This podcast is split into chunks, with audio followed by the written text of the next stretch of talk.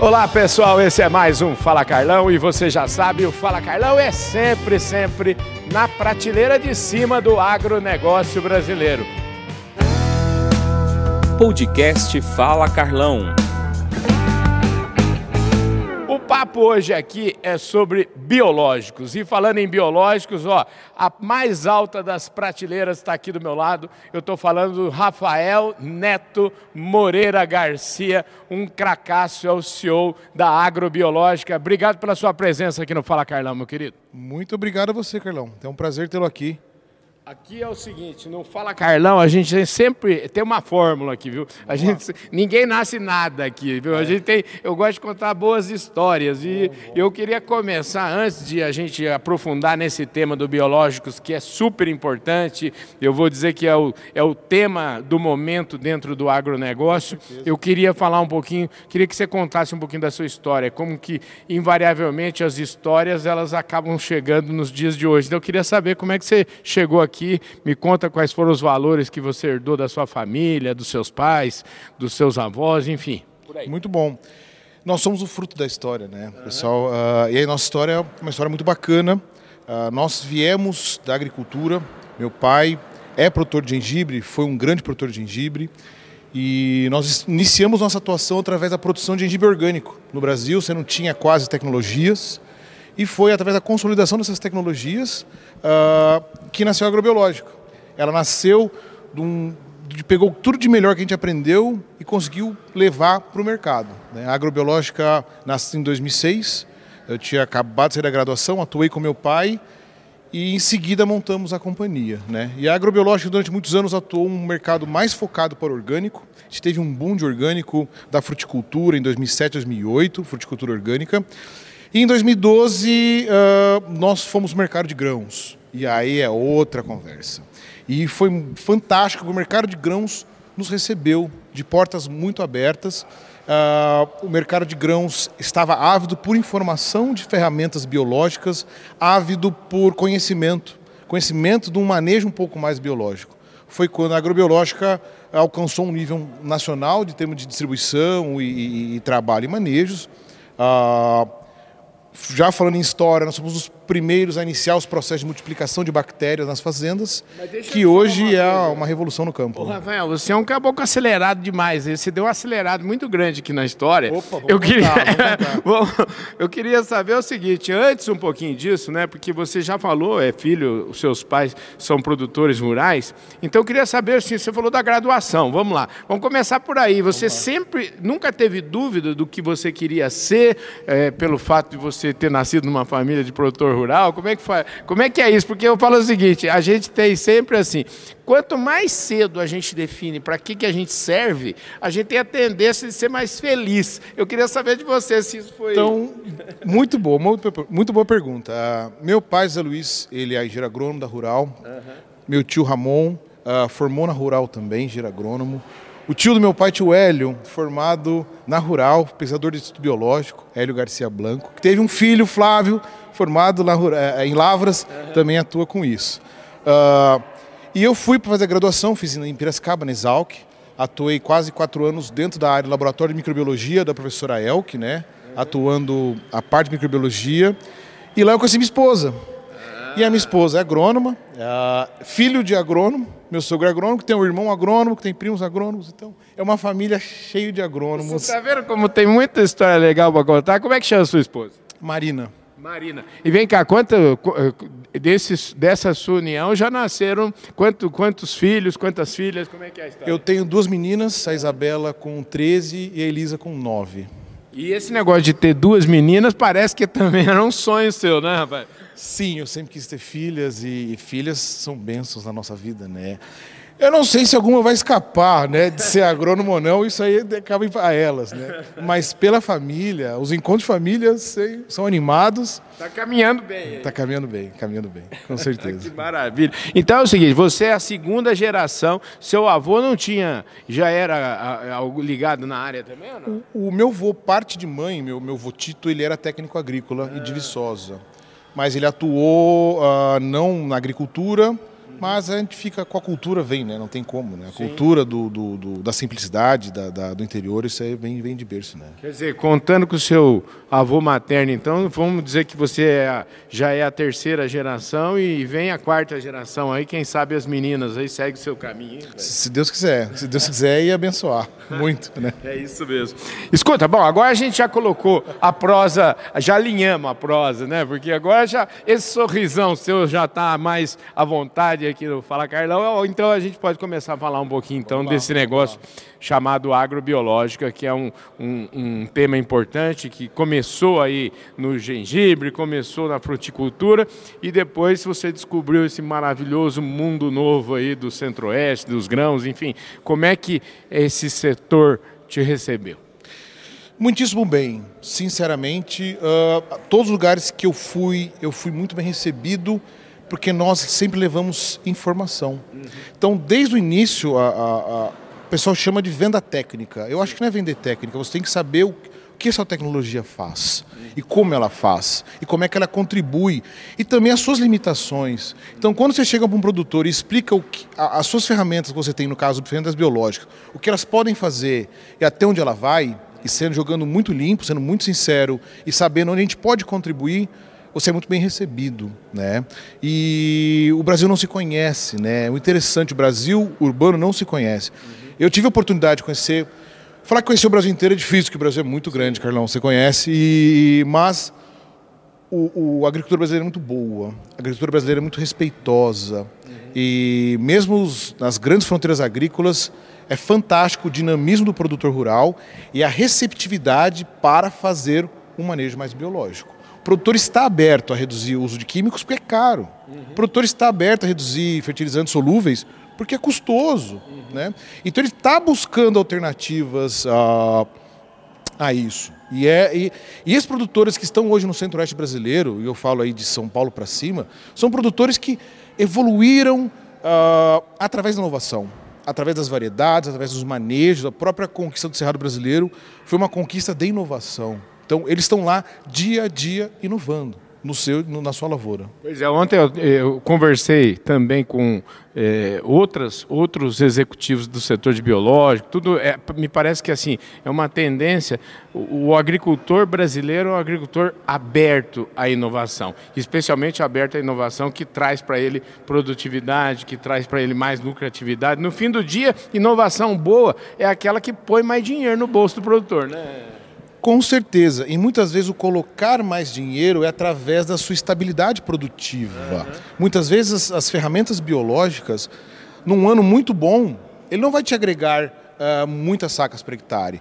Porém, num ano de chuva difícil, ele vai mostrar o seu resultado. Uhum. Então, o manejo biológico ele tende a estabilizar o seu sistema produtivo, te dar uma segurança produtiva. Então, e é algo que se constrói ano a ano, né? Através de safra safrinha e os manejos, integração lavoura-pecuária e as ferramentas biológicas associadas a isso. Mas sim, no final das contas, tem que sobrar mais ao produtor. Uh, uma das nossas tecnologias, que é o Manejo on Farm, ele traz esse benefício direto, que é a redução de uso de biológicos, de custo de biológicos, aumento do uso de biológicos e consequente redução de químicos e consequente redução de custo uh, da lavoura. Escuta, vamos. Eu quero. Eu sempre gosto de desenhar para o meu público, eh, eh, principalmente quando a gente está falando de novas tecnologias. E eu falo, o, o biológico acho que está dentro dessa linha. Hoje em dia a palavra biológico sai muito fácil da boca da gente, né? Mas é, eu acho que não necessariamente todo mundo conhece exatamente o que, que é essa tecnologia. Afinal de contas, é, o que, que é biológico, né? Eu estava conversando com a minha mulher outro dia, ela me perguntou e eu falei, hum, acho que eu não tenho essa resposta adequada Então eu estou diante de um especialista, eu queria aproveitar para você desenhar para a gente é, quais são os segmentos e como é que o biológico funciona. O controle biológico, ou um pouco mais amplo, o manejo biológico, uhum. é, é, o uso de ferramentas vivas uhum. para determinados fins. No caso, o controle biológico, através de controlar pragas e doenças. Então, eu vou usar, por exemplo, fungos para controlar pragas, bactérias para controlar doenças, vírus para controlar lagartas, por exemplo. E você tem uma outra grande linha que são os macrobiológicos, que são parasitoides, vespinhas, que vão também ter uma ação no campo. Tá? No Brasil, devido à sua questão climática uh, tropical, os microbiológicos desenvolveram com muito mais intensidade do que os macrobiológicos. Uhum. E você tem um. Como a sua temperatura no Brasil, você não tem, fora o Rio Grande do Sul, regiões mais altas, uh, você não tem um inverno tão rigoroso, uhum. você mantendo um mínimo de, de água no solo, as áreas, por exemplo, de agricultura irrigada, você consegue manter essa vida um ano inteiro de forma ativa. Então, resumindo, o controle biológico é o uso de vida para controlar outra vida. E geralmente essa vida tem que ser obrigatória, algo que não cause dano ao ambiente, uhum. não cause dano ao aplicador e não cause uh, uh, dano ao consumidor. Então, geralmente os produtos biológicos, a maioria, grande maioria das vezes, são produtos muito limpos. Então são produtos que você não tem carência. Eu posso aplicar hoje, consumir amanhã. Então a gente pensa em fruticultura de exportação, uma uva sem semente. Ela é exportada sem lavar. Então você pode fazer um manejo biológico, colocar isso na bandejinha, mandar para os nossos clientes lá fora. Você não tem risco nenhum em termos de uh, contaminantes químicos presentes nessas, nessas frutas. Quer dizer, o biológico está muito em linha com o futuro, muito em linha do que o consumidor exige, tanto o consumidor lá de fora quanto o nosso, né? Eu acho que é em linha com o presente, Carlão. Acho que o biológico deixou de ser futuro. Uhum. Ele, é, ele é hoje já, já é um pedaço grande do mercado. Uhum. Uh, o produtor ele está aberto o consumidor sempre vai querer um alimento melhor. Ele é consumidor. Sim. Sim. Nosso consumidor sempre vai querer o bom e o melhor que ele possa comprar com o seu, seu recurso. Né? E o mais importante que hoje é que as ferramentas químicas que existiam estão limitadas. Uhum. Como é, o produtor está sendo mais exigente, o desenvolvimento de moléculas químicas está cada vez também mais exigente. Uhum. E cada vez mais caro. E cada vez mais moroso, porque você tem que ter mais testes e aí entra a ferramenta biológica, que ela é mais barata em termos de desenvolvimento de pesquisa, ela é mais rápida para você colocar no campo e não te dá resíduo. Então, o, o, no Brasil atualmente, você está tendo um grande boom do biológico uh, por falta de moléculas. Hoje tem várias pragas que estão dificuldades de controle. Vou dar um exemplo muito clássico: nematóides. Nematóides, pessoal, não se atenta muito porque é, uma, uma, é um verme que tá, atua no solo. Você não tem hoje manejo químico eficiente. Não existe manejo químico eficiente.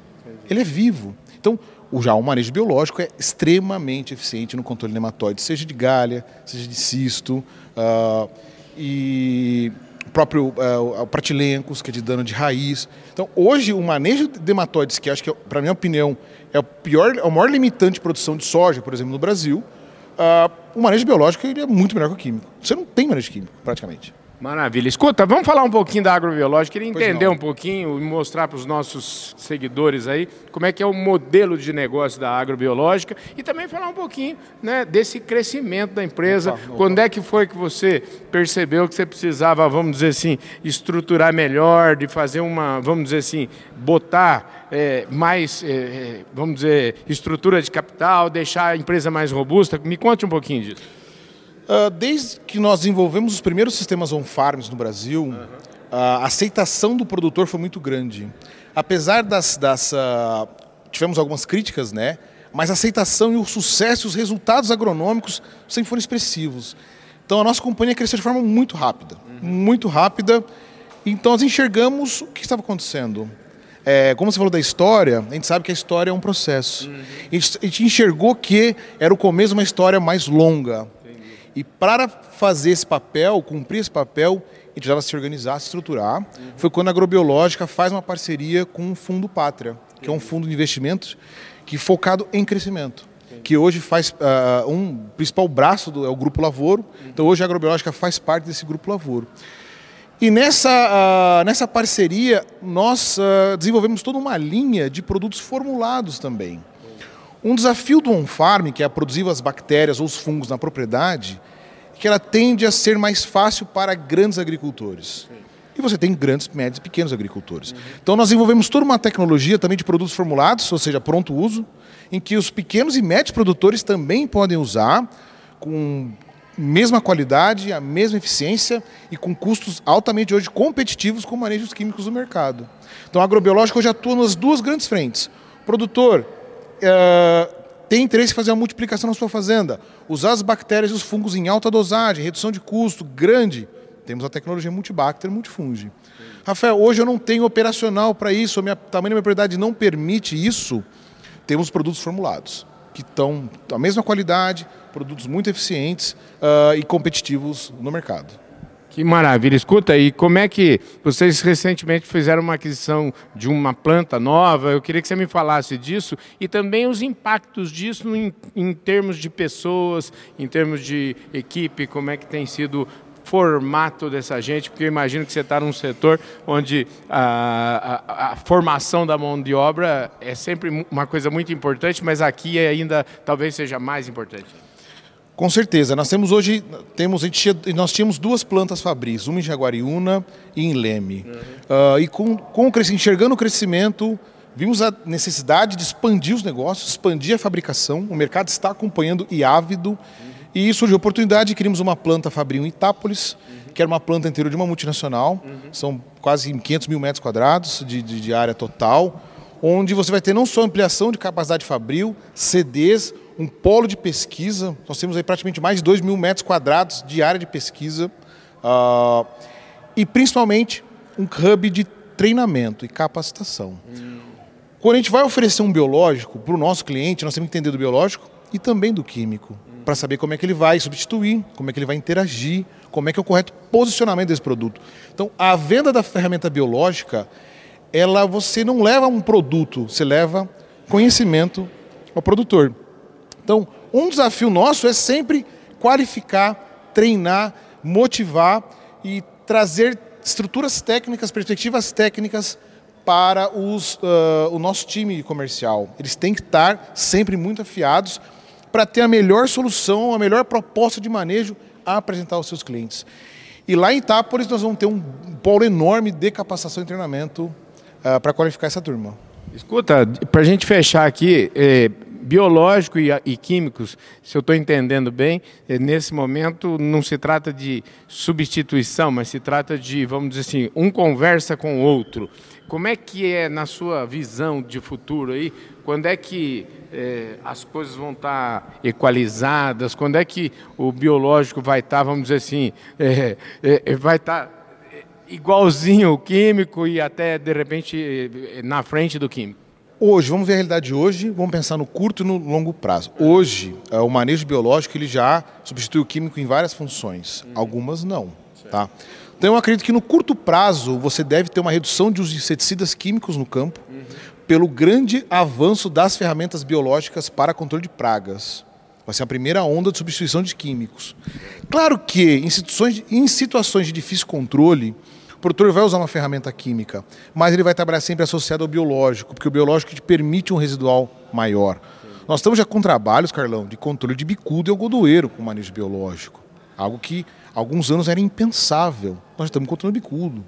Então, eu acredito que num, num, prazo, um curto prazo para a agricultura, eu falo em torno de 10 anos. Sim. 10 anos nós vamos ter uma virada muito grande do uso de ferramentas biológicas para controle de insetos. O segundo passo é a substituição de fungicidas. A substituição de fungicida pelo manejo biológico, ele vai demandar uma evolução do produtor também na questão nutricional, Entendi. que ninguém bem nutrido vai estar sadio. Então você tem que estar bem nutrido para estar sadio. Então veio uma, uma, uma, uma evolução do produtor na sua parte de nutrição, associada ao manejo biológico. E o terceiro passo, que é a tecnologia que nós estamos uh, em discussão já, que é o manejo biológico, controle biológico de ervas daninhas. É um próximo futuro. Então, sinceramente, a agrobiológica acredita que em, em prazo de 30, 40 anos, uhum. o manejo químico vai ser pontual. Você vai ter uma redução abrupta do uso de químicos através do uso de ferramentas biológicas. Vale lembrar que eu, na minha faculdade, eu tive isso aqui de controle biológico. Uh, os agrônomos formados hoje já têm um, um currículo muito maior. E a própria evolução da academia, a evolução dos profissionais formados, uh, também vai trazer todo esse engajamento, esse uso, uma nova visão de manejo biológico no campo. Maravilha. Rafael, você é um craque. Obrigado pela sua presença aqui. E eu que agradeço. Estamos aqui na, na Convenção da Agrobiológica. Uhum. É um prazer tê-lo aqui. Estamos aí com o nosso time motivado, técnico, afiado, para poder uh, entrar mais numa safra aí com, com um grande crescimento e grande ação. Tenho certeza que os números serão todos entregues. Parabéns aí pelo seu time, viu? Muito obrigado. Prazer é meu. É isso aí, gente. Falei aqui com Rafael Garcia, o CEO da Agrobiológica, e esse foi mais um Fala Carlão, sempre, sempre na prateleira de cima do agronegócio brasileiro. Valeu, gente. Fui.